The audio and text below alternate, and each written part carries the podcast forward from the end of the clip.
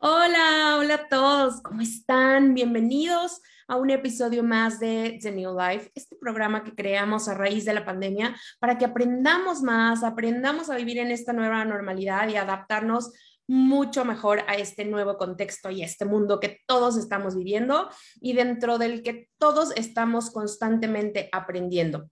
Eh, bienvenidos, yo soy Sandy Machuca y como cada jueves me da muchísimo gusto poder conectar con ustedes a través de las diferentes plataformas de Radio 13, incluyendo nuestra página web radio13.com.mx o en redes sociales en las que nos encuentran como Radio 13 Digital. Así que síganos para enterarse de todo lo que traemos para ustedes, no solo en The New Life, sino en cualquier programa de la, de la estación noticias, viajes, de todo un poco van a poder encontrar, así que manténganse en contacto con nosotros y también díganos qué les gusta y qué no les gusta para poder tomar en cuenta sus opiniones y por supuesto seguir presentando eh, programas y contenido que sean de su interés. Pero bueno, Pasando al tema del programa del día de hoy, sé que a muchos nos encanta y sé que a muchos de ustedes también que nos están viendo es algo que usan constantemente.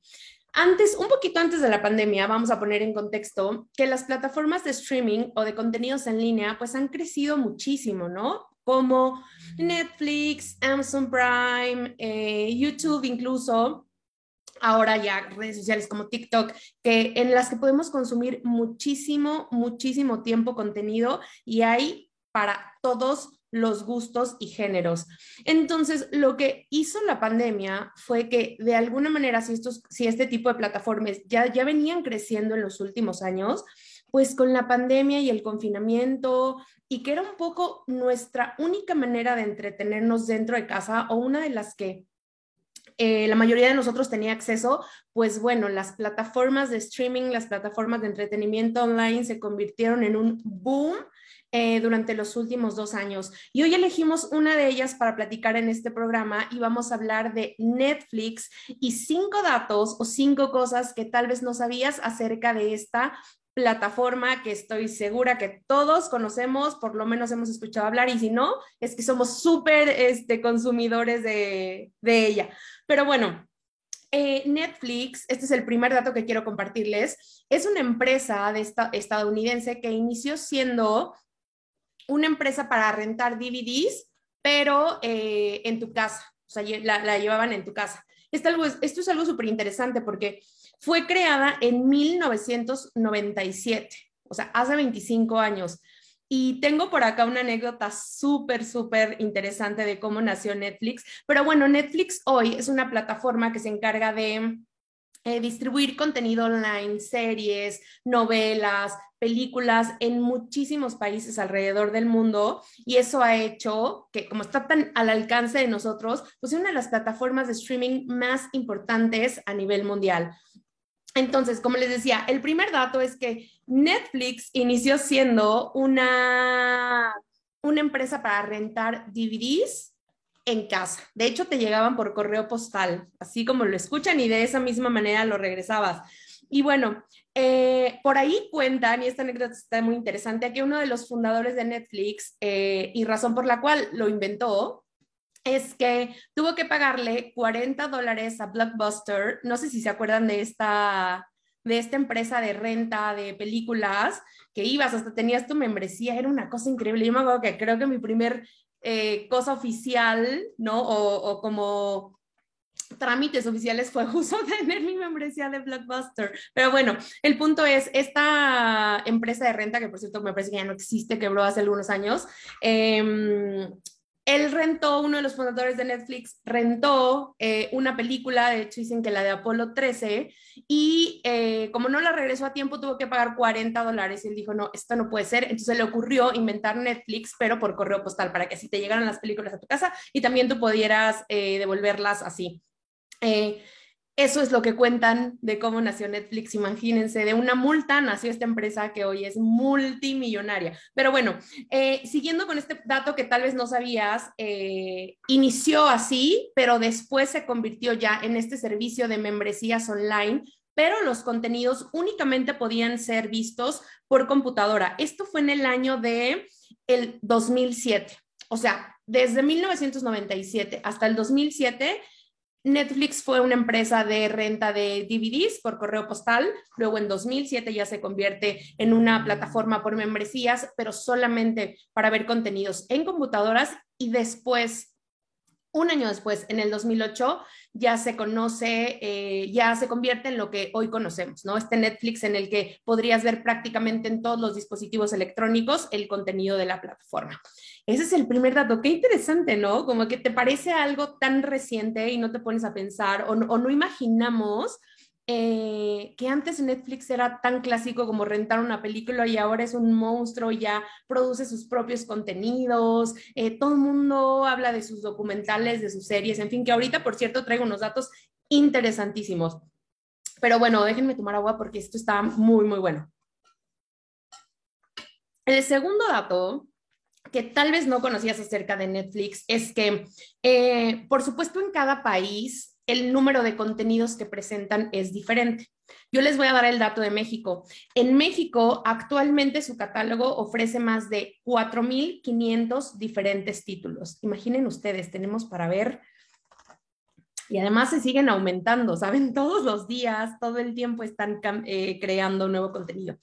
Pero acá vienen tres, bueno, dos datos súper interesantes. El primero es, ¿cuáles creen ustedes que han sido las series más vistas en la historia de Netflix? ¿Cuáles se imaginan? Les voy a dar unos segunditos para que piensen cuáles consideran que han sido las series más populares. Y ya que las tienen en mente, por favor avísenme en los comentarios si la atinaron o mándenos un mensajito. Pero bueno, las tres series más vistas en toda la historia de Netflix son El juego del calamar, La casa de papel y Stranger Things. Estas son las tres series más populares en toda la historia de esta empresa. Y en cuanto a películas, ¿cuáles son las dos películas que creen que más hemos visto o se ha visto alrededor del mundo en Netflix? Estos son datos, by the way, de, todo el mundo. Pues las dos películas que tengo aquí son Bird Box y Misión de Rescate, que son las películas que encabezan las las más populares en esta plataforma. ¿Las han visto? ¿Qué tal? Eh? Yo por ahí hay un par que no he visto, todas las demás por supuesto que sí, y soy de esa estadística que hizo que fueran las primeras, las, las más vistas a nivel mundial. Pero bueno, ese es el segundo dato. En México ofrecen más de 4.500 contenidos diferentes para que todos podamos eh, elegirlos. Y recuerden, como ya había mencionado, que dependiendo del país, la plataforma tiene diferentes contenidos para eh, cada región.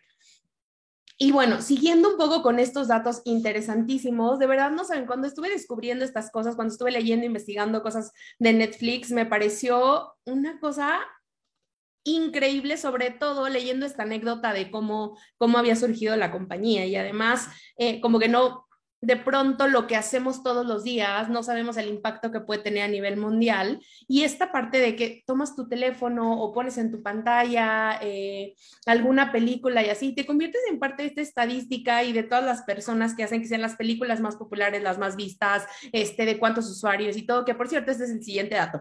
Entonces, en el tercer dato de Netflix que les quiero presentar es eh, actualmente Netflix cuenta con más de 200 millones de suscriptores en todo el mundo en todo el mundo. Y de hecho, la plataforma, a raíz de la pandemia, como un poco les adelantaba al inicio del programa, rompió récord en el año 2020, duplicando sus ganancias a nivel mundial, lo que representó un incremento impresionante de sus usuarios. Esto en gran medida el confinamiento entonces, para ponerlos en perspectiva, durante el 2009 tuvo unas ganancias a nivel mundial alrededor de 300 y cacho millones y en el 2020 sus ganancias fueron de 709 millones de dólares. Prácticamente duplicó sus ganancias en un año de pandemia.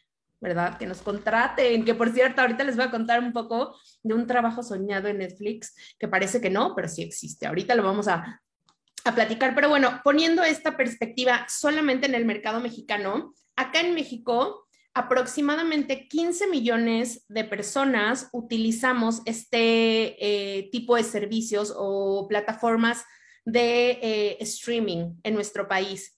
de las cuales la gran mayoría utiliza Netflix. Se calcula por ahí que el 90% de esos 15 millones de usuarios en México tienen y consumen contenido en esta plataforma, lo cual es muy interesante porque quiere decir que es una de las plataformas más populares en nuestro país y seguramente si ustedes comentan eh, con sus amigos tendrá que salir por ahí a la conversación, ya viste tal película, ya viste tal serie, etcétera. Es más, hay creadores de contenido que se dedican justo a tener eh, em, reseñas, las mejores recomendaciones de series, películas, documentales, y hay para todos los gustos, pero si te gustan de acción, de miedo, de risa, hay todos los géneros, de verdad, qué, qué cosa tan impresionante. Pero bueno, ese es el tercer dato, el número de usuarios que Netflix tiene en el mundo y en México.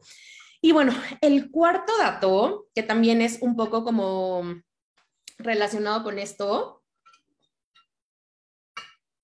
saluda a todos los que me están viendo, por cierto, es que eh, en términos generales, el promedio y lo que han calculado expertos es que aproximadamente gastamos alrededor del mundo una hora y media en Netflix diariamente. Imaginen ustedes, ¿se acuerdan que di la semana pasada o hace dos programas, no recuerdo bien, algunos datos respecto a nuestro consumo de redes sociales? Me parece que fue hace dos programas. Bueno, pues ahora pensemos en eso, más la hora y media que le dedicamos a Netflix. Ya no tenemos día, trabajamos, dormimos, ¿qué hacemos? Por eso debemos limitar nuestra exposición a este tipo de contenidos. Pero bueno, hagan de cuenta que se avientan diariamente dos capítulos de soy Georgina, que espero que ya hayan visto esa serie. A mí me pareció divertidísima, me parece un gran personaje y Cristiano Ronaldo, Dios mío, es perfecto, qué bárbaro. Pero bueno, ese es el cuarto dato. Más o menos, y en promedio, gastamos una hora y media en Netflix todos los días. Así que yo se los voy a dejar ahí para que vayamos mejor a conectar con la naturaleza, hagamos algo que sea fuera de los dispositivos electrónicos. Pero bueno, el quinto dato que quiero presentarles es lo que ya les medio adelantaba respecto al trabajo perfecto. Se ha dicho muchísimo sobre cuál sería nuestro trabajo ideal, hay de hecho artículos en internet y les tengo una gran noticia, porque sí existe el trabajo perfecto, y Netflix lo tiene y son los llamados taggers. Los taggers son aquellas personas que se dedican literalmente a ver películas, series, documentales, para poder asignarle a cada uno de ellos un tag o etiqueta de género, de qué se trata, de qué es, de todo eso.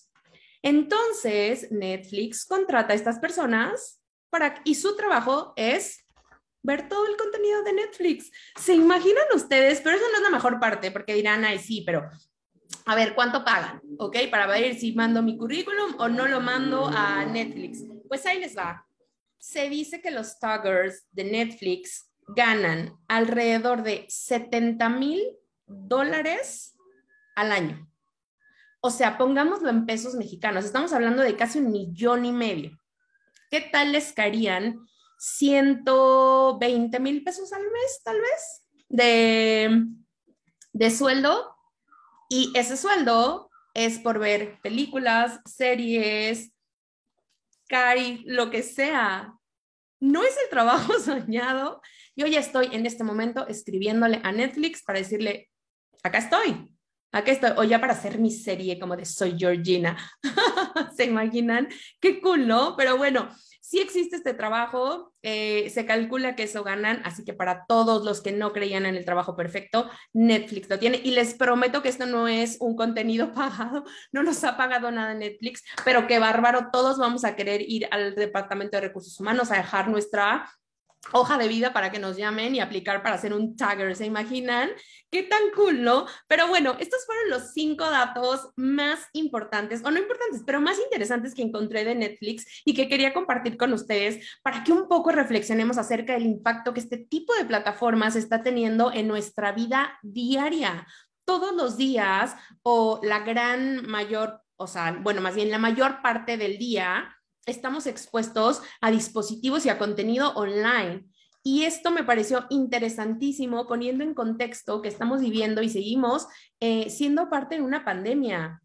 Entonces, vamos a ver cómo se mueven eh, nuestras horas de consumo, vamos a ver cuáles son las nuevas series, contenidos que están rompiendo Internet para tal vez en un par de meses hablar otra vez de esta plataforma y saber cómo han cambiado nuestros hábitos de consumo. Pero por ahora, esos son los cinco datos que tal vez no sabías acerca de Netflix. Cuéntame ¿Qué te pareció? ¿Qué opinas? Si te gustan este tipo de datos, ¿cuáles fueron tus series favoritas? Si ya viste las que han sido las más populares de Netflix, cualquier comentario es bienvenido a través de las redes sociales de Radio 13 Digital. No olviden que nos encuentran justamente como Radio 13 en todas ellas y a mí en Instagram como Sandy Machuca. Les mando un beso enorme. Gracias a todos por conectar conmigo un jueves más y espero que este programa haya sido tan entretenido como fue para mí lograr estos cinco datos o seleccionar estos datos de todos los artículos que leí. Hay muchos más muy, muy interesantes, así que si quieren por ahí algunos más, no duden en escribirme. Muchísimas gracias a todos, les mando un beso enorme y nos vemos el siguiente jueves